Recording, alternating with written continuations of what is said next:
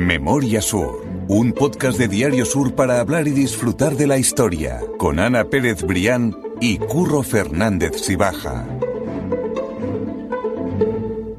Hola Ana, ¿qué tal? Hola Curro, buenos días. Vamos a arrancar el capítulo 79 de Memoria Sur con el patrocinio de Cajamar y cerrando una historia que abrimos la semana pasada, porque si hace una semana hablábamos de la Plaza de la Constitución y de la calle Larios en términos de sus comercios, lo que eran más icónicos, lo que la gente recuerda, hoy debemos continuarlo por otras dos calles de Málaga que son Calle Granada y Calle Nueva. Así es, Curro, si la semana pasada hacíamos ese paseo sentimental, emblemático y comercial por la calle Lario y la Plaza de la Constitución, que además yo creo que ha gustado mucho en el podcast por las escuchas que ha tenido y también por los comentarios que hemos ido recibiendo. Bueno, pues hoy nos vamos a ir por otros lugares, por otras calles que abrazaban esa zona que quizá hoy podamos considerar algo menores, eh, pero que en aquella época, estamos hablando en concreto de los años 20, de ese principio del siglo XX, bueno, pues tenían un latido propio, ¿no? Tenían un latido propio hasta el punto de que eran capaces de competir con el, mm, con, el pulso comercial de, sobre todo de Calle Larios, ¿no? Que era la principal novedad en la, en la Málaga comercial de la época.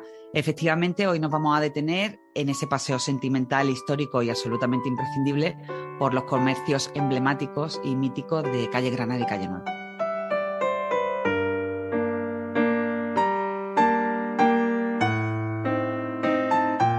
Vamos a recordar que este paseo lo estamos dando basándonos en un paseo que un periodista dio hace 100 años aproximadamente con el periódico El Liberal. Es una crónica sobre esa Málaga en la que andaba por, esa Plaza de la Constitución, esa calle Larios, y hoy, como decimos, vamos a retomar ese paseo por calle Nueva y por calle Granada. Y ya que estábamos la semana pasada en la Plaza de la Constitución, que es donde lo dejamos, vamos a continuar por calle Granada, ¿no? Para seguir por, por esa recta. Y la pues primera parada la vamos a hacer en, en el número 6. En el número 6 de calle Granada, efectivamente. Yo voy a hacer aquí un inciso que siempre me gusta hacer sobre el tono y el, eh, y el, ritmo que mantiene el cronista del liberal a la hora de hacer este, este recorrido, ¿no? Que es a medio camino entre una experiencia personal y casi casi el recorrido publicitario. Eh, la, semana pasada nos deteníamos de manera literal en los párrafos que, bueno, que reproducía en el, en el escrito y son absolutamente deliciosos. Hoy también vamos a encontrar palabras que nos van a gustar mucho, como la de la semana pasada, aquella incomparable baratura que me la baratura. Sí, sí, sí. genial, era genial. Efectivamente, pues, pues nada, en este paseo histórico, como tú bien dices, nos vamos a parar en primer lugar en ese número 6 de calle Granada que era una calle que era capaz de competir con Calle Larios. De hecho, el, cronista lo, dice, ¿no? Dice eh, que Calle Granada no ha, no ha, podido pasarla en importancia y animación. Fíjate, habla con respecto a Calle Larios, ¿no? Dice, está llena de gente y pletórica de bullicio y tiene también un comercio muy importante. Entonces, bueno, como parte de ese comercio, en esa primera parada que vamos a hacer estaba la guantería y camisería inglesa, que su propietario, da, el nombre era don José Salgado y era una referencia en la época porque vendía artículos de puntos, paraguas, bastones y perfumería. Tú fíjate, todo ese catálogo tan tradicional que yo creo que está hoy un poco perdido desgraciadamente perdido, pero que en aquella época pues, formaba parte imprescindible del ajuar, que también es una palabra un poco antigua, del ajuar de cada casa. ¿no? Entonces, bueno, literalmente dice que la guantería y camisería inglesa tiene un gran surtido y goza de gran, gran crédito su corte especial de camisas y calzoncillos para caballeros. Recordábamos la semana pasada que había tiendas específicamente para mujeres, pues donde se compraban los encajes, la mantelería y todo esto, y era una, esta era una tienda específica de caballeros. Aunque yo supongo, curro entre tú y yo, y ahora que nos escucha, bueno, nos escuchan nuestros, nuestros seguidores, mmm, entiendo que probablemente los calzoncillos de los señores también los comprarían las señoras de la casa. Sí, sí, yo también estaba pensando en eso. Ya que estamos manteniendo las tradiciones, ya que estamos hablando de, tipo de público, pues no me imagino yo a un señor ahí comprándoselo su ropa blanca, como se decía en la época. Eso, seguramente era la ropa blanca que era la ropa de casa o la ropa blanca que también se refería a la ropa interior. El artículo dice también que, bueno, recomienda vivamente esta casa a los forasteros que vengan a la ciudad, precisamente por el corte, aunque su nombre es tan conocido que es innecesaria la recomendación. Aquí de nuevo estamos con es innecesario hablar, se me agotan las palabras y, me quedo, me quedo sin expresiones. Exactamente, la falta de palabras para describir lo que era una obviedad. Totalmente. Y ahora ya que hemos pasado por esa guantería que me sería inglesa, que me he puesto yo guapo en esa parada, vamos a ir a un sitio mítico y que yo creo que tenemos que detenernos y darle la importancia que tiene, porque vamos a hablar del Café Madrid, que estamos diciendo que hace 100 años ya estaba situado donde hoy lo encontramos y que ya en ese momento era un sitio clásico y un sitio diferente, como vamos a ver que cuenta ese cronista.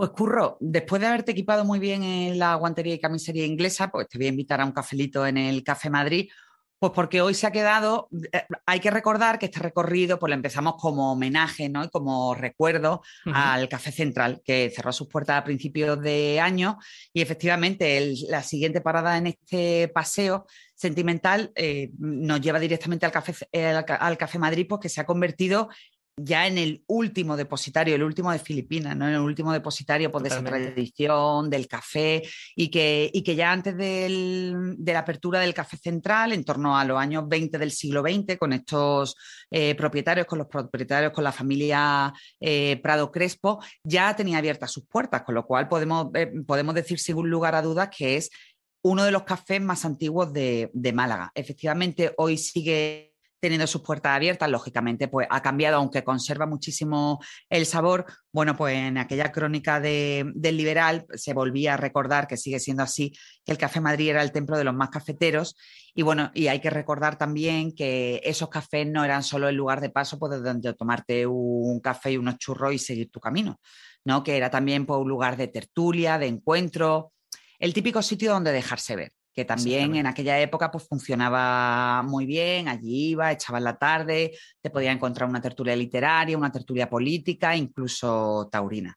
Entonces, bueno, el, cronista en concreto sobre el Café Madrid dice, y, y, esta parte me encanta, dice, para los amantes de la amplitud, la regularidad y la simetría, el Café Madrid resultará feo. Para los pocos que nos place, sobre todo lo pintoresco, no hay otro más simpático en Málaga. O sea, es decir, el, cronista asume de partida, bueno, que puede ser un sitio que no guste a los amantes del lujo. Ahora mismo me está viniendo a la cabeza el Café Imperial, ese café esplendoroso que hacía esquina entre la calle Lario y la Plaza de la Constitución. El Café Madrid era otra cosa, pero no estaba eh, exento de ese sabor imprescindible. ¿no? Entonces, bueno, pues efectivamente, desde que abrió sus puertas, el Café Madrid se convirtió en un lugar bohemio eh, y era el espacio pues, que reunió, reunió en todos aquellos años a periodistas, a literatos, a músicos y actores. Hasta el punto, y ahora vuelvo a leer de manera literal, que cuando en todos los demás cafés de Málaga no queda nadie, y a la hora en que las personas regulares, entiéndase como normales, están durmiendo, el Café Madrid se llena de artistas y aficionados al arte, en cuyas cenas hay derroche de gracia e ingenio. Tú imagínate también un poco ese, ese recorrido, ¿no? El Café Madrid, por una parte, lo tenemos en calle Nueva, en cruce con, calle Calderería, un poco antes teníamos el Café Central y después también hablamos en su época del, café de chinitas. Exactamente, era una época templo pujante y efervescente de, las cafeterías en Málaga. Cada una ofrecía un tipo de, producto y sobre todo un tipo de ambiente y un tipo de experiencia, ¿no? Como se dice ahora eh, cada vez que vamos a visitar un lugar nuevo. Pero bueno, efectivamente, pues el Café Madrid era el lugar de encuentro un poco de toda esa bohemia. Entonces dice también el, eh, el texto del literal dice que el éxito del café está directamente relacionado con su propietario, que tiene a gala que en él se sirven los mejores géneros que en cada clase se producen. Y concluye el cronista que estar en Málaga, y esta parte también me gusta muchísimo, estar en Málaga y no ir al Café de Madrid es como ir a Roma y no ir a ver al Papa, porque entre las pocas casas típicas que quedan en Málaga, el Café Madrid es una. Y aquí hago un inciso, que estamos hablando del principio del siglo XX, donde estamos diciendo que qué pena todo lo que se ha perdido, toda la tradición y todo el comercio, y ya el cronista en aquella época dice que es una pena porque es una de las pocas casas típicas que quedan en Málaga. O sea, imagínate si este pobre señor levantara hoy la cabeza, pues iría de nuevo directo al lecho de muerte porque bueno, no, queda ni rastro de aquella, de aquella época, de aquel sabor y de aquella tradición. Yo había hecho esa valoración también, ¿no? El pensar que si en esa época ya está hablando del Café Madrid como tradicional, hoy ya es un auténtico tesoro. es un dinosaurio en Totalmente. Y, sigue siendo un... Bueno, ahora imagínate, en el, en el, año 2022 sigue siendo pues, ya casi el, el, último, el último vestigio de lo que era la Málaga de la época de los comercios de toda la vida, curro. Totalmente, y ya no solamente como para que eh, tengamos que ir por el hecho de ser antiguo, sino por valorar básicamente en qué zona está, de cómo era esa Málaga y de que se siga conservando un negocio así, pues que siempre es muy meritorio. La verdad es que me ha llamado la atención eso, que en ese momento ya tenían esa mirada a la Málaga que fue y quizás que Málaga, en definitiva, tanto ahora como hace 100 años, es una ciudad que crece o que evoluciona más rápido por ese carácter cosmopolita que tiene que, el propio ciudadano, ¿no? Que, envejece más rápido, que evoluciona más rápido.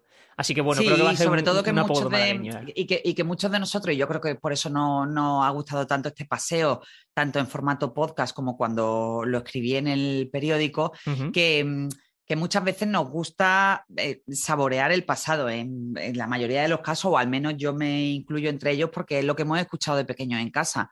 O sea, yo recuerdo Mm, mi abuela que, por ejemplo, vivía en la Plaza de la Constitución, es que ella era a los sitios a los que iba. Y a mí me encanta, pues me encantaba escucharla y que, bueno, pues me contaba mm, dónde iba a un sitio a comprar los manteles, dónde iba a otro sitio a tomar café, dónde los sábados en concreto, bueno, pues se hacía una actividad y, y yo creo que todo ese sabor cuando lo recuperamos pues nos hace sentir muy conectados con una parte muy querida de nuestra historia y de nuestra propia casa, ¿no? Totalmente. De nuestra propia familia. Así es, es así. Después de ese café en el Café Madrid, lo que nos queda ya es un negocio que me encantaría que siguiera existiendo también a día de hoy, y es la pastelería universal. Y lo digo por el modo en el que el cronista lo describe, porque es que se te hace la boca agua. Sí, sí, absolutamente. Mira, la pastelería universal en concreto estaba en el número 21 de calle Granada, ya vamos ascendiendo un poco, y estaba regentada por un señor que se llamaba don José Plata Córdoba.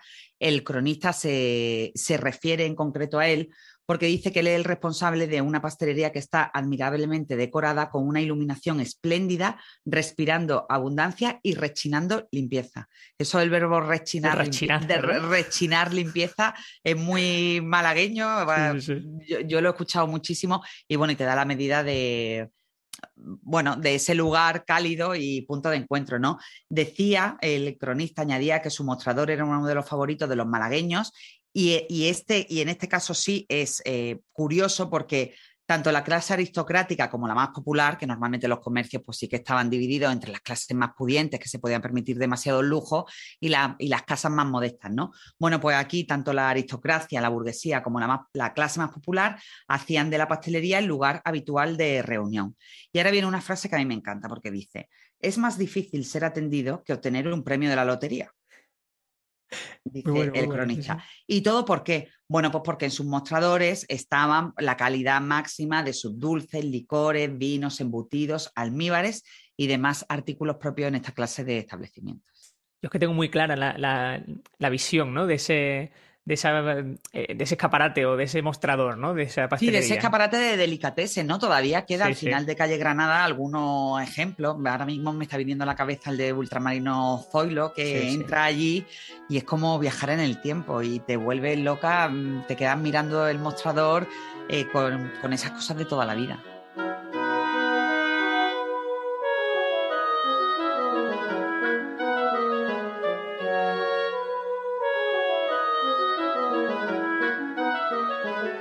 Y tras ese postre, vamos a dar un salto ahora sí a Calle Nueva, porque ya hemos dejado atrás Calle Granada.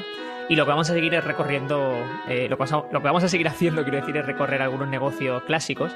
Y en aquellos años no había nada más moderno, nada más práctico que ir a los almacenes Gómez Hermanos. Pues sí, curro, porque ya era el momento en el que los grandes almacenes empezaban a, pedir su sitio, ¿no? Y entonces, bueno, pues en esa competencia que, se, tardaría unos pocos años en establecerse, Gómez Ragio, un, montón de almacenes que se, que se abrieron, a pesar de que hoy pensemos que el corte inglés está ahí de toda la vida, bueno, pues primero eran esos establecimientos que eran absolutamente modernos, absolutamente punteros, y entre los cuales pues destacaba Gómez Hermanos.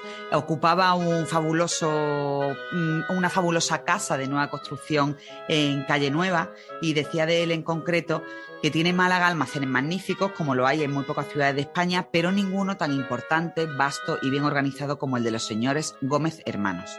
Los almacenes, como te digo, ocupaban una nueva planta en Calle Nueva, esquina con calle Especerías, y las dimensiones eran tales, dice el texto, que recuerdan a los, a los grandes almacenes del extranjero.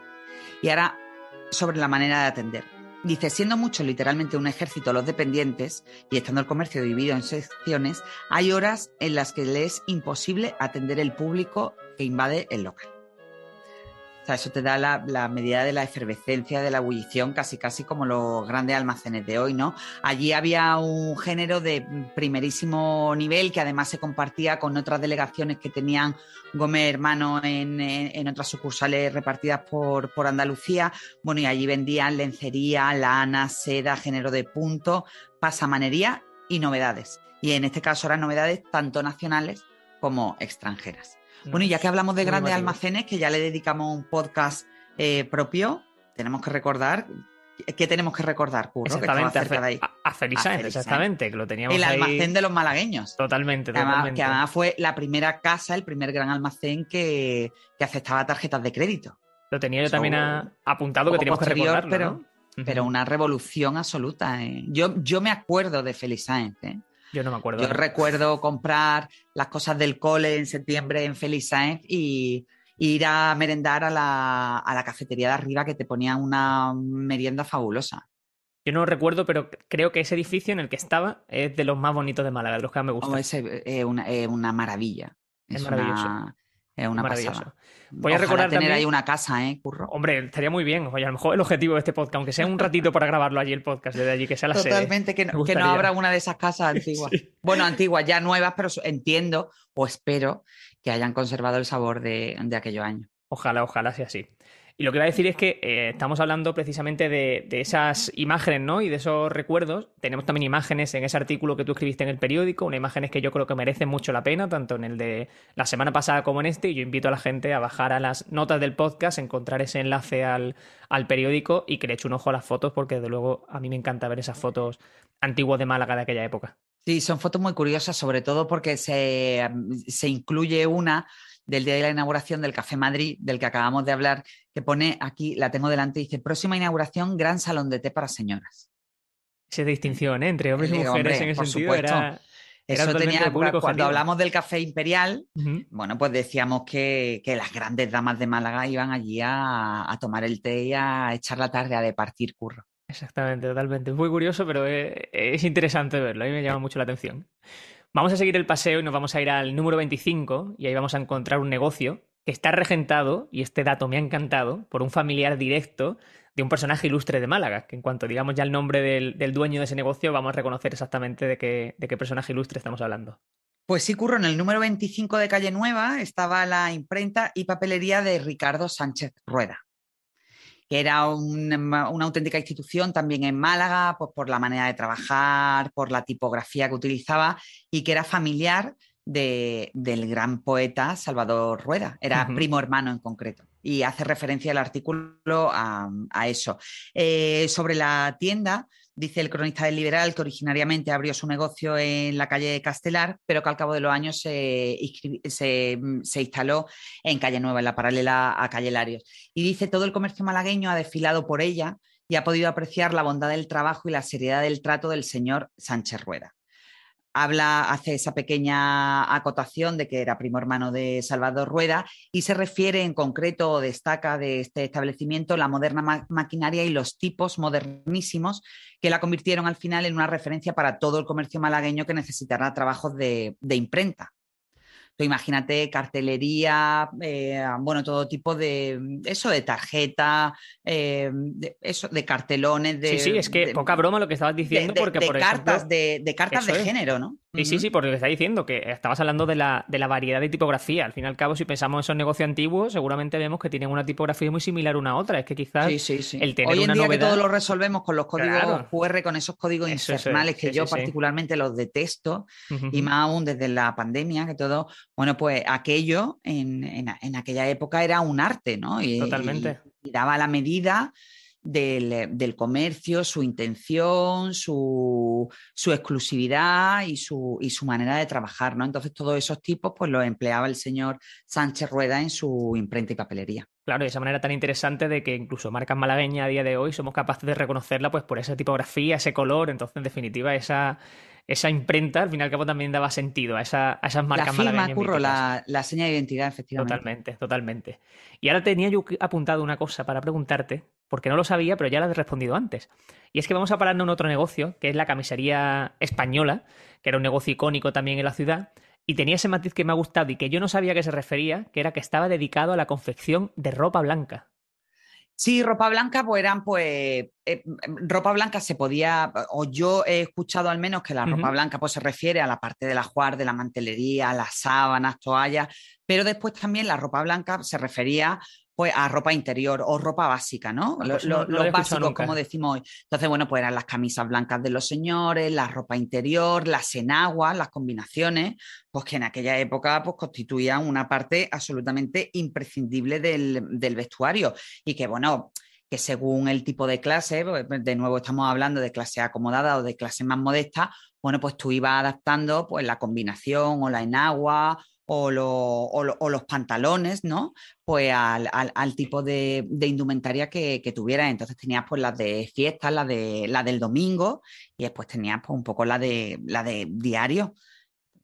Y, sí, sí, todas esas cosas se vendían en la, en la camisería española. La camisería española, que era otro, otro negocio. Sí, sí, en concreto, mira, dice, era, era mítico por la buena relación calidad-precio y era un, imprescindible pues, para ropa de caballero, de mujer y de niño. Entonces, habla en concreto de la variedad en los mostradores, que incluía no solo esa ropa blanca, sino también corbatería, bastones, mantelerías, toallas, fajas, las fajas también eran importantes, los cinturones, las ligas, abanicos, toquillas, toquilla una palabra ya muy antigua que yo la recuerdo de toda yo la, tengo vida, a mi abuela, la toquilla, literalmente. Sí, además mi abuela no le decía la toquilla, le decía, ay, ponte la toquillita que hace fresco. y la recuerdo todavía, pobrecita, todavía la recuerdo con su toquilla. La pañolería, los pañuelos también eran muy, eh, eran imprescindibles. Los caballeros llevaban los pañuelos, los caballeros y las damas no existían esos clines de, usar y tirar y había pañuelos más lujosos o pañuelos pues más, eh, más básicos, ¿no?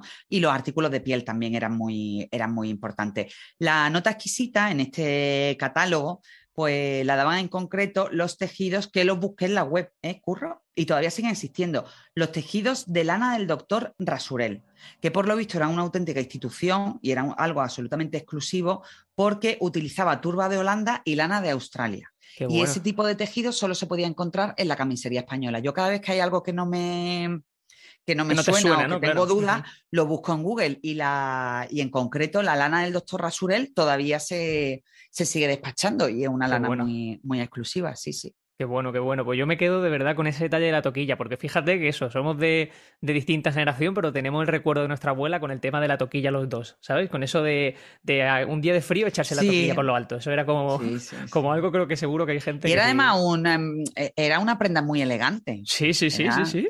O sea, yo creo eso, que si Recuerdo que mi abuela tenía una toquilla de estar por casa. Eso es. Y mi bisabuela, que tenía la toquilla, mi bisabuela, y después tenía toquilla ya un poco más. Eran sobre todo de, casa. Sí. Después había toquilla un poco más arregladita. Más lustrosas. Y ella, pues para sí, sí.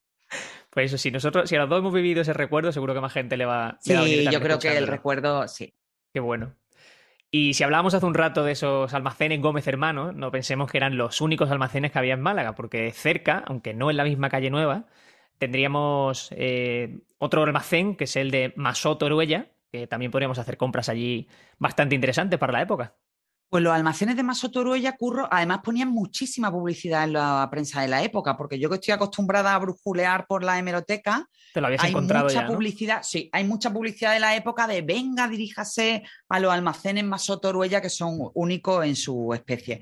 En concreto, eh, estos almacenes que eran, ya te digo, eran importantísimos, tenían sede en Calle Alarco, en Luján, y en calle Martínez. Nos estamos desviando un poco del eje, pero al final no dejamos de, estar en ese centro neurálgico comercial. Y su dueño, que respondía al apellido, era Antonio Maso Toruella y era muy apreciado en la ciudad. Eh, ¿Por qué? Porque dice el cronista que por su laboriosidad, su honra sentimientos.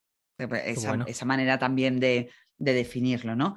Y entonces, bueno, con respecto a una de sus sedes, la de calle Martínez, que ocupaba un, un, antiguo palacio y que mm, era una maravilla, decía eh, que tiene unas vastas dimensiones y tanto por la abundancia como cuanto por la variedad y novedades de sus artículos son muy visitados.